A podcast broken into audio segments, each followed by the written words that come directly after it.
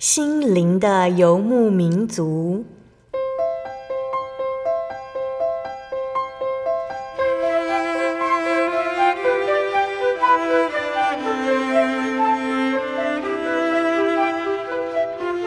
在这个谁都不管谁的后现代社会里，每个人的心灵都是游牧民族。成长的过程就是寻找的过程。每一颗漂泊的心灵，其实都在寻找生命的绿洲。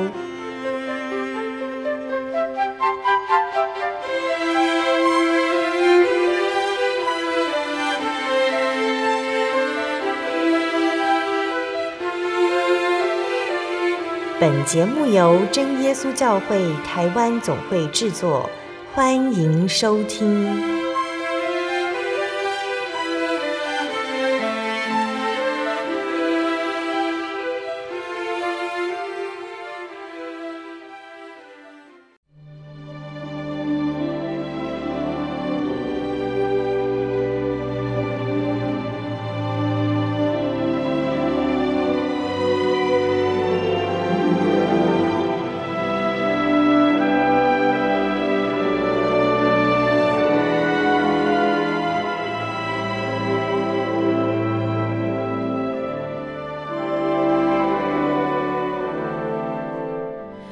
所有在空中的听众朋友们，大家平安，欢迎收听今天的心灵的游牧民族，我是贝贝。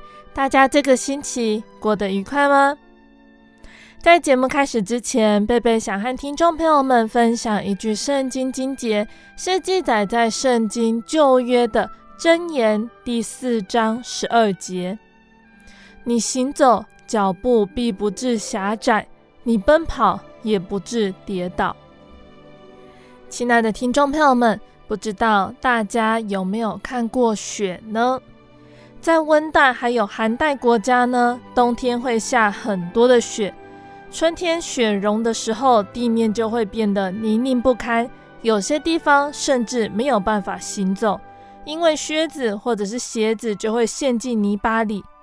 要在那么柔软还有泥泞的地上跑步，应该很困难吧？很容易跌倒，还有摔跤。那种路非但没有办法跑步，连走路都不可能。踩在上面，就会像刚刚分享的金杰说到的，脚步狭窄。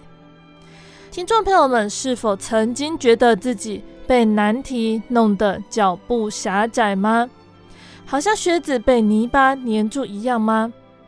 神知道我们会遭遇难题，觉得会寸步难行。但是只要我们对他有信心，他就会帮助我们度过。当神与我们同在，并肩而行，就好像在泥巴上铺了桥。虽然我们还是得自己走过，但是神会给我们帮助。神的话就是这个道路，它是安乐、平安、光明的道路。凡行在其上的，脚步必不致狭窄，奔跑也不致跌倒。圣经上又说，在那里必有一条大道，称为圣路，污秽的人不得经过，必专为赎民行走。行路的人虽愚昧，也不至迷失。在那里必没有狮子、猛兽，也不登这路，在那里都遇不见，只有赎民在那里行走。那这是记载在以赛亚书三十五章的八到九节。神的道路是一条不偏不倚、祥和安乐、通往天国的中庸之道。耶稣说：“我就是道路、真理、生命。若不借着我，没有人能到父那里去。”那愿我们都能够这样子向耶稣祷告：“亲爱的主，请帮助我，遇到泥泞时信靠你。我知道你会与我同在，请帮助我。”渡过难关，我愿与你同行。阿门。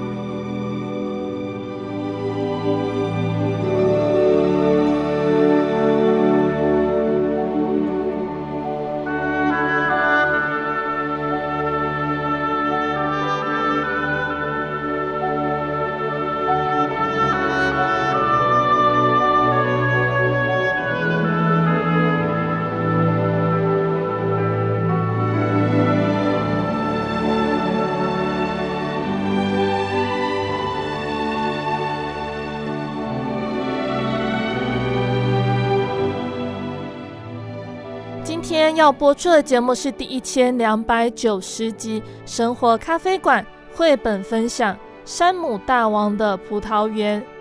今天在节目中，贝贝要来和听众朋友们分享《山姆大王的葡萄园》这本呢由刘清燕还有简廷燕合作创作的绘本故事。那故事说到了山姆大王的葡萄园大丰收，比以往还多出三倍的产量。那为了要快点采收酿酒，山姆大王亲自出动，招请葡萄园的工人。工人们努力的采收葡萄，山姆大王自然相当满意。只是在发工资的时候，有的工人却对酬劳相当不满，觉得不公平，纷纷向山姆大王抗议。为什么会这样子呢？山姆大王会怎么样平息这场风波呢？让我们来到山姆大王的葡萄园，一起来了解耶稣所说的比喻哟。那这会是一个什么样的故事呢？我们先来聆听一首诗歌，诗歌过后，贝贝就会来分享这一本绘本故事。贝贝要分享的诗歌是《我要尽一生服侍主》。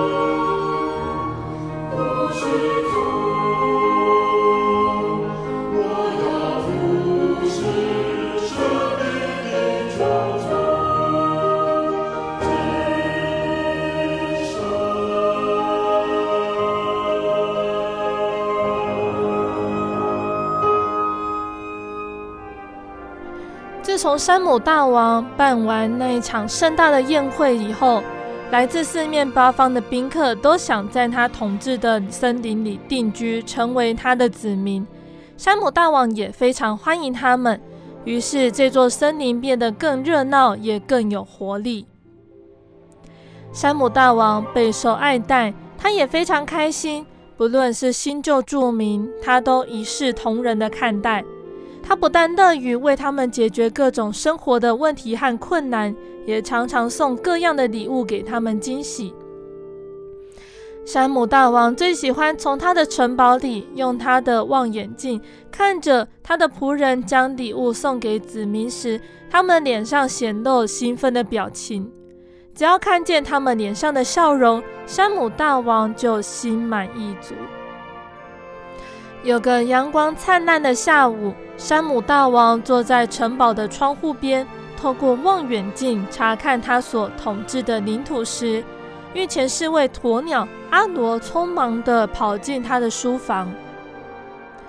阿罗说：“启禀大王，刚刚猕猴园丁阿赖向我报告。”他说：“今年你的葡萄园大丰收，那些葡萄都已经熟透了，必须马上采摘，否则很快就会腐烂或被太阳晒干了。可是今年的葡萄产量是往年的三倍，他根本忙不过来。而且御厨说，上次宴会把酒窖里的葡萄酒差不多都喝光了，必须赶快酿造新酒，否则就没有酒可以招待宾客了。”山姆大王就下令说：“好啊，那就明天就把葡萄通通摘下来，交给御厨酿酒。”阿罗说：“如果要在明天把葡萄全部摘完，可能需要找一大堆工人来帮忙才有可能。”山姆大王说：“那我们就赶快去找工人。阿罗，赶快去准备我的轿子，明天我要亲自下山去找工人来葡萄园帮忙。”第二天一大早，山姆大王便坐着轿子下山。当他们来到森林的市集时，那里已经聚满了摊贩和许多买东西的居民。居民一见到山姆大王的轿子，全都惊讶地停下脚步和手边的动作，目瞪口呆地看着山姆大王。他们都在心里猜想，一定发生了什么重要的大事。因为山姆大王绝对不会轻易离开他的城堡。山姆大王步出轿子，用低沉又浑厚、高贵的声音说：“我今天来到你们当中，目的是要提供一份工作。只要你愿意，今天都可以来我的葡萄园帮忙采收葡萄。只要你愿意来，我就会给你一枚银币作为报酬。”山姆大王伸手一指说。我亲爱的犀牛，你愿意来我的葡萄园工作吗？我会付你一枚银币作为酬劳。犀牛说：“好啊，反正我今天也没什么事。”山姆大王脸上露出笑容，他问道：“还有谁要加入呢？”大猩猩慢慢举起手，野猪摇摇晃晃地走到大猩猩身后，花豹也以迅雷不及掩耳的速度跳过来。没多久。山姆大王的轿子旁就排了一排队伍。这些工人出发前往葡萄园之后，山姆大王转身问阿罗说：“这些人够不够？”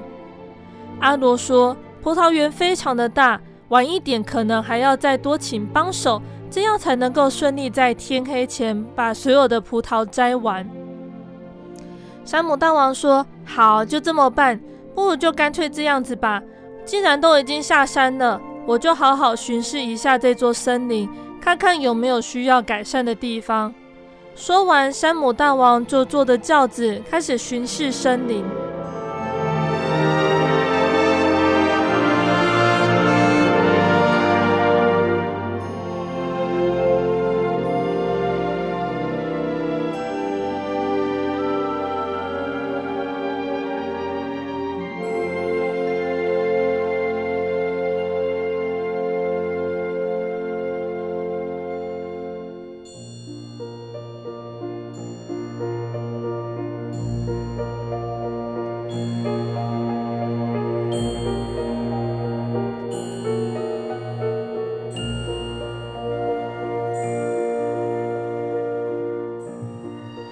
姆大王大概花了三个小时才绕完森林一圈。当他们回到市集时，山姆大王很高兴地发现，又有不少的居民聚集过来。山姆大王对他们说：“谁要来我的葡萄园工作啊？我会给他一枚银币作为酬劳。”居民睁大眼睛盯着山姆大王手中闪亮的银币，才一晃眼，轿子旁又排了一列长长的队伍。这组新工人被带往葡萄园以后，山姆大王的信差来了。他凑近阿罗的耳边说悄悄话。阿罗听完就向国王报告：“启禀大王，我刚刚接获一些从葡萄园传来的消息，所有的工人都很认真地采收葡萄，但是今天可能还是没有办法全部采收完。”山姆大王叹了一口长长的气说。看来我们需要更多的工人，好吧，再绕森林一圈。于是山姆大王又绕了森林一圈。当他们再度回到市集时，又在市集招聚到更多愿意帮忙采收葡萄的动物。这项招募工作就这样持续了一整天，一直到太阳偏西了，国王才将最后一批工人送进葡萄园。希望在天黑前把所有的葡萄全部采收完毕。然后，山姆大王和阿罗开始在市集静静等候葡萄园的消息。国王的信差来到，鸵鸟阿罗大声的报告：“启禀国王，所有的葡萄都采收完了，连一颗都没有遗漏。”国王高兴极了。没多久呢，所有协助采收工作的工人全都来到市集。当他们全部到齐，围聚在山姆大王的轿子四周以后，国王向他们大声宣告：“我亲爱的子民呐，你们勤奋忠心的工作态度真是令人激赏。现在我就要履行我对你们的承诺。”他命令阿罗将酬劳付给他们，从最后一批进去葡萄园的工人开始。直到最早进园的工人，刚开始事情进展得很顺利。那些在傍晚才受雇进入葡萄园帮忙采收的工人，欢欢喜喜地收下阿罗给的一枚银币，作为他们短短几小时的工作酬劳。但是，等到那一些一大早就进园采收葡萄的工人排队上前时，却都纷纷皱着眉头。因为他们的工作时间比其他动物久，满心期待自己会领到更多的酬劳。可是当他们收到山姆大王给的酬劳，发现自己拿到的也是一枚银币时，便忍不住生气抱怨起来。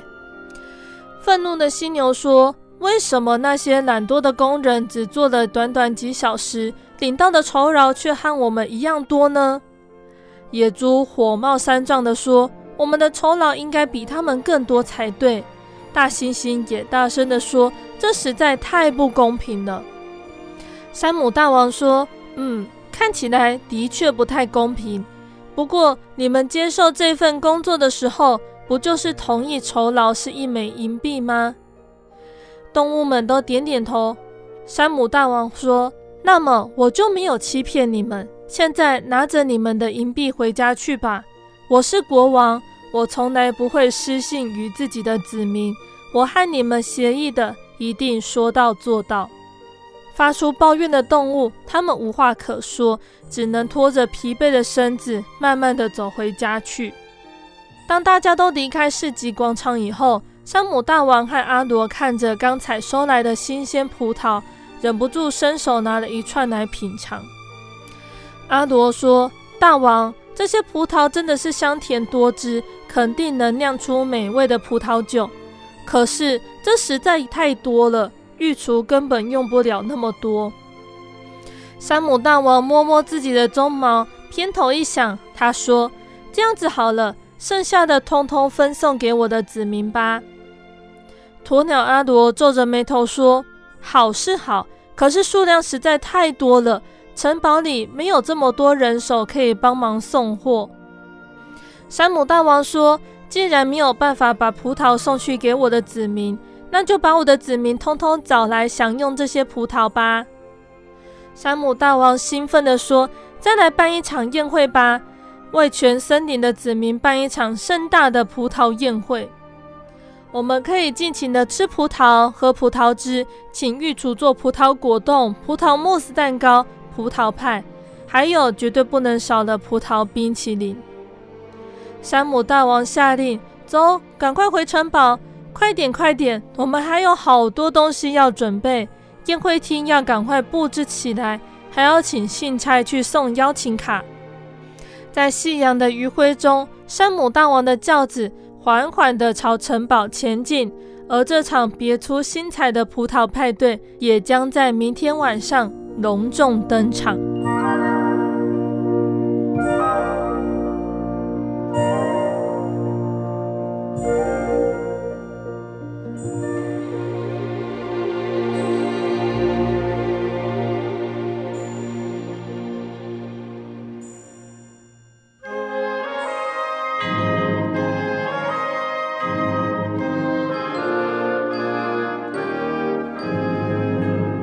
亲爱的听众朋友们，今天的绘本就分享到这里喽。今天贝贝和大家介绍《山姆大王的葡萄园》这一本绘本故事。那《山姆大王的葡萄园》呢？它这个故事是改编自马太福音的二十章第一节到十六节。接着这一本绘本，我们也可以去思考：当我们想为神工作时，我们期待获得多少报酬呢？耶稣所说的这个比喻呢，是用一个属地的故事来说明属天的真理。世界上的薪资制度，也就是工价，是同工同酬，是靠人努力赚取的。如果工作时间越长，获得的薪资自然越多。那恩典是人不配得的，是神白白赐予，不是靠人努力赚取的。今天我们能够得到神的救恩呢，这是恩典，因此我们要存着感恩的心来服侍神。不论最早或者是最晚进入葡萄园工作，都能够蒙神赐予丰盛的恩典，可以进入天国得着永生。那我们在服侍神呢，除了感恩之外，还需要抱持什么样的心态呢？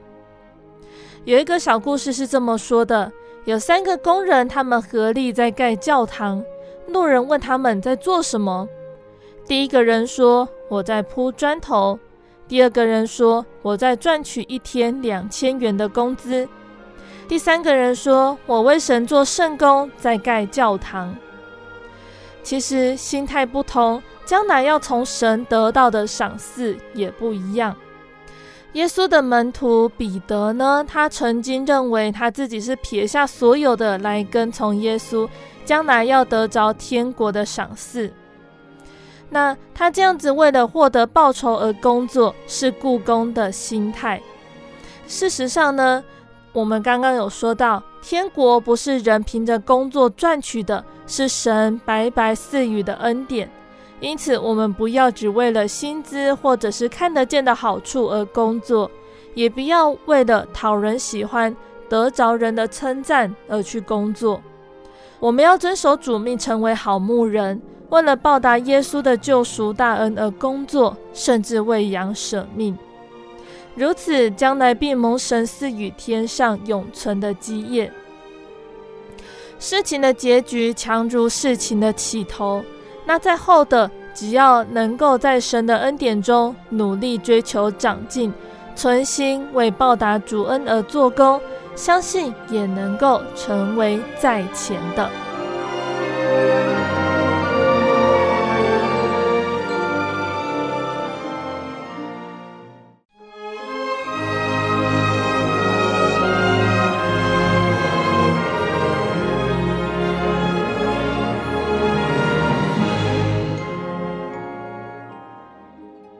亲爱的听众朋友们，欢迎回到我们的心灵的游牧民族，我是贝贝。今天播出的节目是第一千两百九十集《生活咖啡馆》绘本分享《山姆大王的葡萄园》。节目的上半段，贝贝和听众朋友们分享了一本叫做《山姆大王的葡萄园》的绘本故事。圣经的罗马书三章二十三到二十四节告诉我们：因为世人都犯了罪，亏缺了神的荣耀，如今却蒙神的恩典，因基督耶稣的救赎，就白白的称义。还有在罗马书的十一章六节说到：既是出于恩典，就不在乎行为，不然恩典就不是恩典了。那诚如我们在绘本之后的分享，愿我们都可以好好的珍惜这份耶稣赏赐的恩典，把握住救恩和福音的机会，以感恩的心来服侍神。那节目的下半段，贝贝要继续带来和大家分享圣经故事，欢迎听众朋友们继续收听节目哦。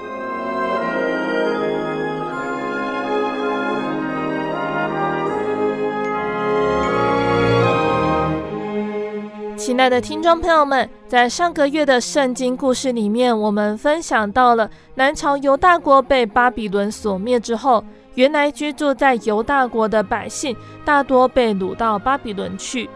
但是神的怜悯，在七十年之后，当初有些被掳的百姓和他们的后代，陆陆续续的回到耶路撒冷。当时有所罗巴伯、文士以斯拉，还有尼西米。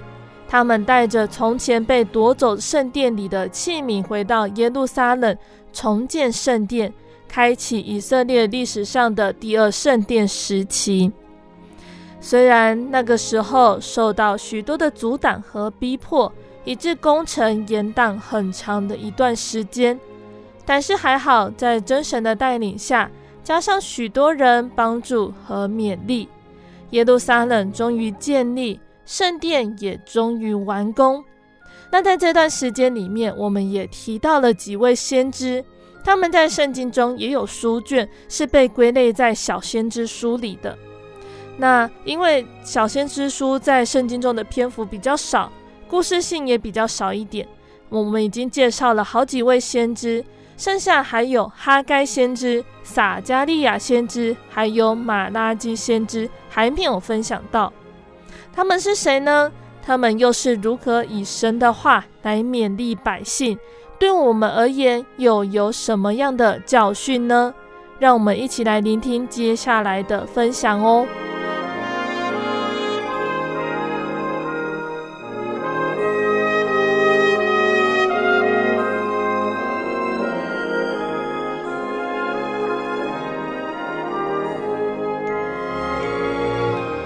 首先，我们要来介绍哈该先知。话说，在耶利米做先知的那个时代，也就是在还没有亡国之前呢，犹大国通国离弃神、拜偶像，行神眼中看为恶的事。耶利米先知为悖逆的选民向神哀哭流泪，警醒祷告了二十多年，警告他们，并且预言呢，如果他们不肯悔改，就要被掳到巴比伦。服侍巴比伦王七十年，谁知道犹大人不但不悔改，反倒迫害耶利米先知。于是神任凭犹大人，他们分别在西元前六百零五年、西元前五百九十七年，还有西元前五百八十六年，历经三次被掳，并且在第三次被掳的时候亡国，圣殿也被拆毁，圣殿中的器皿也都被掳到巴比伦。那还好，有神的怜悯，在七十年之后，犹太人他们纷纷的回到耶路撒冷。他们先由所罗巴伯带领，历经四个月长途跋涉，终于回到百废待举的故土，开始重建圣殿和家园。就在圣殿根基出力的时候，百姓不能分辨欢呼声与哭嚎声中，建殿的男主就来了。首先是敌人别有用心的要求参与建殿的工作，但是不被认同，他们就千方百计的设法使犹太人的手发软，扰乱他们。从波斯王古列年间，直到波斯王大利乌王登基时，就贿买谋士，败坏他们的谋算。建殿的工作就在外敌的干扰拦阻，还有犹太人本身无法抗拒舒适生活的内在诱惑下，延宕了十六、十七年。那直到大利乌王第二年，哈该先知他奉神的名斥责犹太人对建造圣殿工作漠不关心，并且和撒迦利亚先知一同鼓励众人齐心建造圣殿。那经过大概四年的时间，圣殿终于完工，并且举行了盛大的献殿礼。那献殿礼呢，就是记载在以斯拉记的第六章里面。那这里就有提到了哈该先知哦。哈该先知呢，他的名字在原文有节期的意思，所以有人预测他出生的时间可能正好是以色列人的节期。那圣经并没有交代哈该先知的家谱，也没有交代他是哪里的人，只有简单的介绍他是先知。那哈该先知他是犹太人被掳后的第一位先知，他在大利乌王第二年做先知，传讲神的信息。虽然时间非常的短暂，前后历时不到四个月，然而他却能够靠着神的话语。使百姓得到空前的激励，重新恢复建造圣殿的工作，并且在四年后完成建殿。那可见呢，哈该先知的角色是相当举足轻重的，他的信息更是充满了震撼力。那哈该书呢，就是神借着哈该先知去传讲的五篇信息，有责备，有晓諭，有激励，有应许。每一篇呢，它都有明确的日期，也就是诉求为了同心建造圣殿。其中的中心思想呢，也就是要先求神的国和神的义。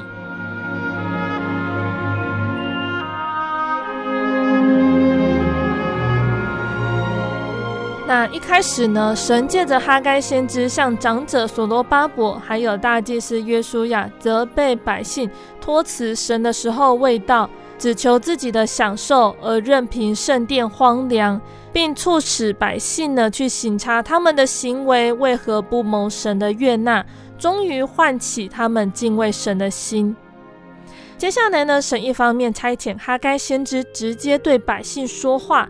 让百姓知道神与他们同在，另一方面则是激励所罗巴伯、约书亚还有众百姓的心，他们这个时候才恢复了建殿的工作。那不到一个月的时间，在祝棚节的最后一天，神又借着哈该先知激励所罗巴伯、约书亚还有百姓们，应当刚强做工，并且预言新殿荣耀必胜于旧殿。应许要赐下平安给他们。那又大概过了两个月，神要哈该先知教导百姓学习成圣的功课，让百姓们知道，虽然他们已经回归圣地，但并不是因此就成为圣洁，勉励他们应该要过着分别为圣的生活，神必定赐福。那就在传讲第四篇信息的同一天呢，神的话第二次领到哈该先知，应许要兴起所罗巴伯。那哈该书对我们而言有什么样的教训呢？其实书中提到的人事物呢，可以作为现代基督徒的写照哦。现代基督徒的悲伤是什么呢？在于信仰没有根。对很多人而言，信仰只是附属品。教会是避难所，他们对于信仰的态度是若即若离，希望可以跟教会维持一个最起码的接触。恐怕跟教会断了联络，会失去永生的盼望，但是又不想跟教会太接近，恐怕自己自由自在的时间就会被剥夺。那现在基督徒要得到释放，必须先从世界走出来。就好像被掳的犹太渔民从被掳之地巴比伦走出来一样。希伯来书说道：摩西宁可和神的百姓同受苦害，也不愿暂时享受最终之乐，也就是王子的荣耀富贵。摩西并且看为基督受的凌辱，比埃及的财物更宝贵。那也正是提醒我们呢。我们真正的盼望是天国的赏赐。耶稣说：“我们不属世界，正如他不属世界一样。”所以我们要归向神，归向教会，正如选民归回耶路撒冷一样，而不是转向另一个更富裕的世界来寻求发展。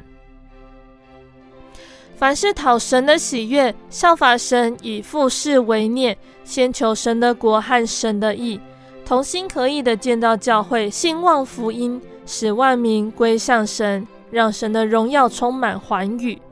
最后也是最重要的，要有分别为圣的生活，攻克己身，仰望神，直到主再临的日子。那建造圣殿对我们而言的意义是什么呢？所罗门他造的圣殿后来成为拜偶像的地方。新约时代希律王造的圣殿，耶稣说他造成了贼窝。难道犹太人不知道圣殿是敬拜神的地方吗？好不容易圣殿造起来了，却成为污秽之地，神的荣耀反成羞辱。究竟建造圣殿的意义是什么呢？圣经上说：“岂不知你们的身子就是圣灵的殿吗？”这样看来，建造圣殿重要的不再只是建造有形的会堂，更重要的是会众对神的信仰是否建造的有根有基，我们是否愿意顺服神的旨意，顺服圣灵的带领呢？那最后哈该书的结论呢、哦？哈该先知他以先知的这个角色来传递神的信息，处处充满了神的能力，大大彰显了神的荣耀。最重要的原因呢，固然是神亲自动工，但是。百姓和先知他们同心，却是让神真正验重的地方，他们的信仰才得以复兴。所以这也是提醒我们在做任何教会的事工中，都要同心合意。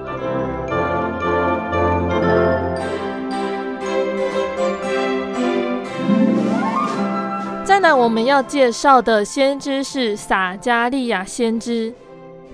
撒迦利亚先知，他的书卷是撒迦利亚书。那对许多人而言呢，阅读素有旧约启示录之称的撒迦利亚书并不轻松哦，因为它的信息隐藏在难解的意象，还有末世背后，并且事件的时间交杂，一直到以基督再临哦。所以面对撒迦利亚书呢，贝贝只能做简单的提醒，并没有办法做详细的说明。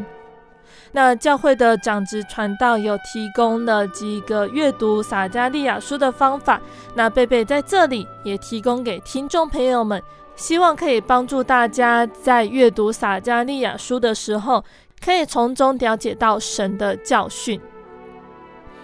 阅读方法的第一点呢，也就是对时代背景还有时代需求的了解。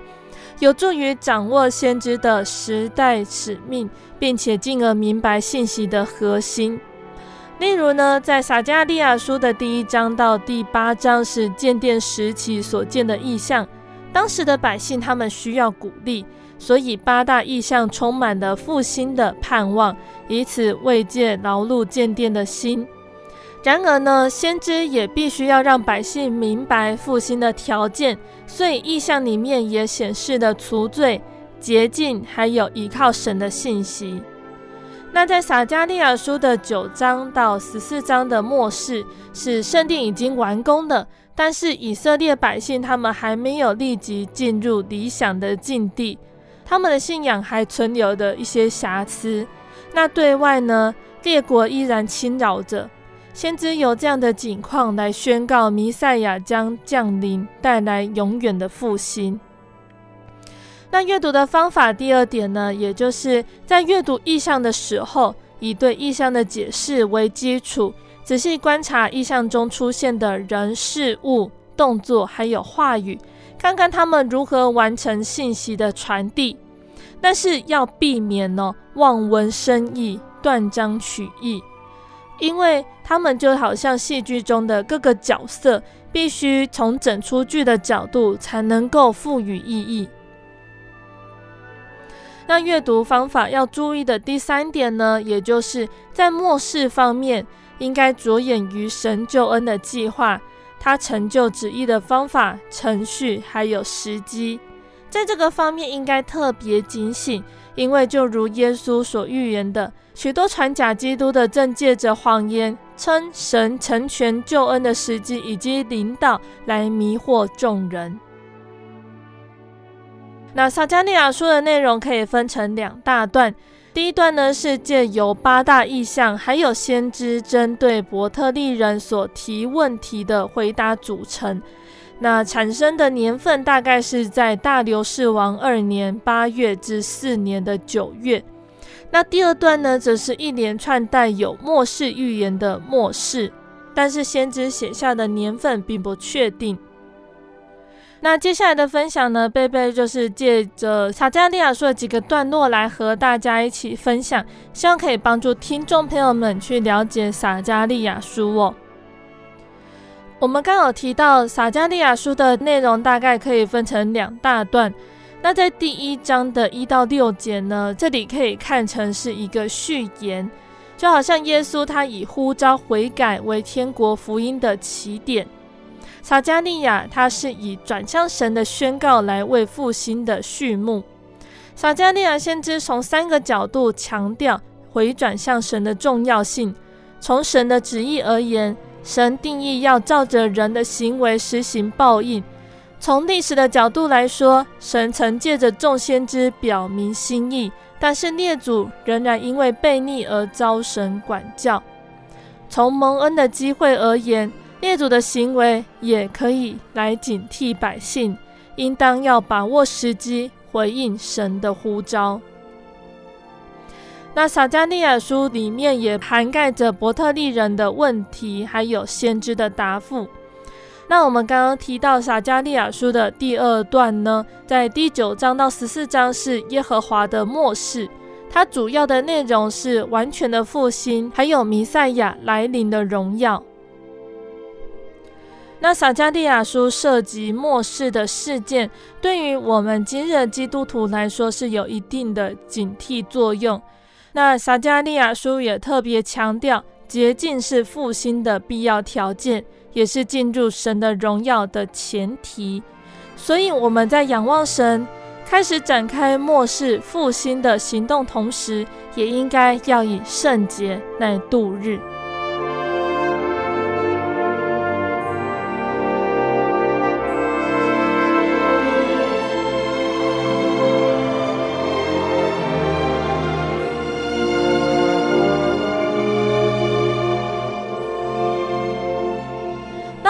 介绍小先知书中的最后一位先知呢，最后一位是马拉基先知。那有许多的学者认为呢，马拉基不是先知的真名，因为马拉基在希伯来文的意思是“我的天使”或者是“我的使者”，这个名词指的是一种职位。玛拉基这个名字，除了在玛拉基书中出现，在旧约的其他经文里面看不到这个名字，也没有记载有关于先知的生平或者是家庭背景。可是有人认为，有玛拉基是先知的真名，他是耶和华的使者，奉神的差遣，代神发言，以爱心来责备当时的以色列人。那马拉基书的著作日期呢？据推论呢，大概是在尼希米再回到耶路撒冷之后不久，大概是在西元前四百三十三年之后。因为我们对照尼希米记的十三章，我们可以看到在这里列出的罪行和马拉基所攻击的罪行是十分相像的。那马拉基书的特色呢？它的文体是具备有诗歌的题材，有许多节都是平行句，只是没有希伯来诗歌的特色。那它最大的特色是公义的神与不忠心的祭司，还有充满讥讽百姓之间的对话。先知他以问答对谈的方式来辩论神的慈爱和公义，责备百姓的罪过。那这种问答的技巧呢，哈巴谷先知也用过，但是哈巴谷先知只有问答，没有辩论。那马拉基书特别强调神的慈爱和公义，神向以色列人证明他的爱，这个爱是永远不改变的。那以色列人则认为神没有爱他们，就将污秽的食物献在坛上，藐视神的圣名。神要轻福给百姓，但是他们任意悖逆，夺取神的公物，不献十分之一，使神不得不诅咒他们。爱之深，责之切。神爱他的百姓，所以对悖逆的人严加责备。有义必赏，有罪必罚，这是神的本性哦。那玛拿基他用的许多的名词，将神的公义描写发挥。神要熬炼百姓，如炼金之人的火，漂布之人的碱，熬炼他们像金银一样，他们就要凭公义献供物给神。神要如烧着的火炉，烧尽一切狂傲行恶的。神是公义的日头，光线有医治之能，并且要普照大地。那马拉基这一卷书卷特别提到大而可畏的日子未到以前，要差遣先知以利亚来。那这个结束旧约前的预言呢，也就是应许基督必要再来。第一次来到由以利亚兴制的施洗约翰为开路先锋，第二次再来由以利亚使命与能力的真教会出现。传扬福音，叫人悔改，为神的再临做预备。第一个呢，也就是耶和华说：“我曾爱你们。”马拉基他以“我曾爱你们”这句话提醒以色列人思想神对他们的爱，引出神借着他传达的信息。神爱以色列人是马拉基书的主题哟。神的爱永远不会改变，并且坚定不移。正如父亲对于儿子的爱，神领百姓们从为奴之地埃及领出来，带领他们进入到丰富流奶与蜜的迦南地。虽然以色列人背逆神，但是神仍然爱他们。我曾爱你们这一句呢，表示神的爱不止在过去，现在仍然继续下去，永不终止。以色列人却说：“你在何事上爱我们呢？”这句忘恩负义的质问呢、让我们想起人是多么容易忘记神的恩典，还有他奇妙的作为。我们当常常想念主的恩典，立志报答主的爱，将神的奇妙作为传给下一代。那第二个呢，也就是应当要虔诚敬畏神。神的爱是何等长阔高深，神为他的爱提出申辩。期望他的选民像儿子尊敬父亲、仆人尊敬主人一样的尊敬神。那作为得宠的儿子和仆人的以色列人，应该要十分尊敬神的，但是他们反倒藐视神，亵渎神的名。因此神责问：尊敬我的在哪里呢？百姓们却回答：我们在何事上藐视你的名呢？耶和华的桌子是可藐视的。耶和华的桌子是污秽的，其上的食物是可藐视的。百姓将污秽的食物献在坛上，将瘸腿、有病的拿来献给神。这种藐视神、不敬虔的举动哦，真的是非常的可恶。这种明知故犯的敬拜还有献祭，实在是不可赦的。也因此，马拿基书说，这样的人是可咒诅的。我们对神的敬拜。诚如约翰福音的四章二十四节所说的，神是个灵，所以拜他的必须用心灵和诚实拜他。形式的拜是一种敷衍的举动，是神所憎恶的。所以，我们应当虔诚敬畏神，以马拉基那个时代的人作为鉴戒。那再来要提到的是当纳的十分之一。十一奉献，也就是当收入的十分之一奉献给神，分别为圣，专为主用，可以维持圣工，还有供给给圣工人员的生活。那百姓不奉献十分之一，那另外人呢，就各奔自己的田地，圣殿因此而荒废，咒诅临到他们，田地遭受虫害而欠收。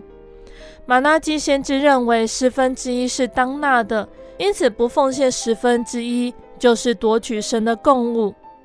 我们要知道，万物是神所创造的，一切都是属神。神说：“树林中的百兽是我的，千山上的牲畜也是我的。因为世界和其中所充满的都是我的，我岂吃公羊的肉呢？我岂喝山羊的血呢？你们要以感谢为祭献与神。神不是要人的供物，他所要的是人有感恩的心。奉献十分之一是一种感恩的表现。奉献十分之一的福气是，神要为你们敞开天上的窗户，倾福于你们，甚至无处可容。神要按时降下甘霖，有充足的余量，确保农作物的丰收。神还答应斥责蝗虫，不容它毁坏你的土产。没有虫害，有种必有收。你们的地必成为喜乐之地，人人欢呼收割。那马拉基先知这边还特别提到，神说：“你们可以以此试试我。”神知道有人会对他赐福的话怀疑，伟大的神竟然允许渺小的人来试验他，这是何等的慈爱！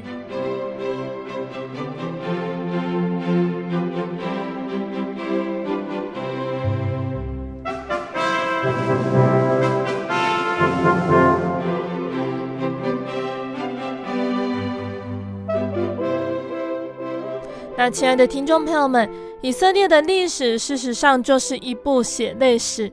我们从今天分享的三位先知书中的内容，我们可以看到真神对以色列百姓的爱。百姓不断的叛逆神，也不断的自食其果。神就像是管教小孩的父亲，不断的借着审判各样的宣告来打醒他们，也不断以慈爱来包容他们。而这份慈爱和恩典呢，其实并不仅限于以色列百姓，而是全世界的人都可以拥有的。当我们愿意寻求耶稣，寻求这一份信仰，就能够得着。神说：“我知道我向你们所怀的意念是赐平安的意念，不是降灾祸的意念，要叫你们末后有指望。你们要呼求我，祷告我，我就应允你们。你们寻求我。”若专心寻求，就必寻见；我必被你们寻见，我也必使你们被掳的人归回，将你们从各国中和我所赶你们的各处招聚了来，又将你们带回我使你们被掳离开的地方。真神他曾如此向以色列百姓说，他的应许也必成就在我们每一个人身上。我们也是属灵的以色列人。无论我们现在所处的环境如何，所遭遇的困难如何，当我们遭遇真神，他必带我们回转到他平安的道路上。那也愿我们都能够汲取圣经中百姓所受的教训，在我们的生活中，一切所行的都合乎神的旨意，蒙神喜悦。那在先知的勉励之下，回到耶路撒冷的人，他们重建的圣殿和耶路撒冷的城墙，接下来还会有什么样的事情呢？那留在国外的人，神是如何带领他们呢？请大家继续锁定心灵的游牧民族，贝贝将会继续和大家分享接下来的故事。那在节目的最后，贝贝要再来和听众朋友们分享一首好听的诗歌，这首诗歌是。他的慈爱永远长存。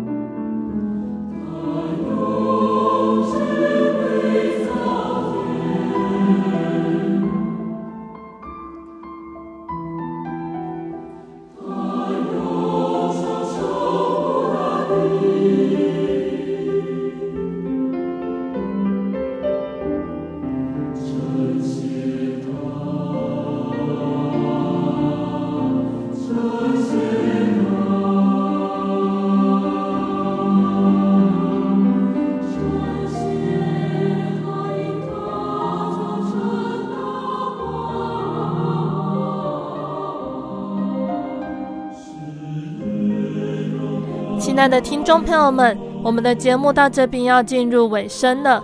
如果喜欢今天的节目，欢迎来信索取节目 CD。如果想要更了解真耶稣教会和圣经道理，欢迎来信索取圣经函授课程。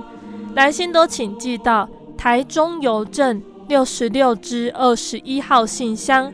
台中邮政六十六支二十一号信箱，或是传真零四二二四三六九六八零四。二二四三六九六八，那我们更欢迎听众朋友们在疫情之后呢，能够亲自来到真耶稣教会参加聚会，一起共享主耶稣的恩典。如果想要聆听更多心灵游牧民族的节目内容，可以上网搜寻喜信网络家庭收听线上广播。那如果是使用智慧型手机 Android 系统的听众朋友们，那心灵游牧民族也已经在各大 Podcast 平台上上线了。听众朋友们可以借由 Podcast 平台收听更多的节目。那最后，谢谢你收听今天的节目内容，我是贝贝，我们下个星期再见喽。我的心是一心结于黄昏与破晓，阳光下。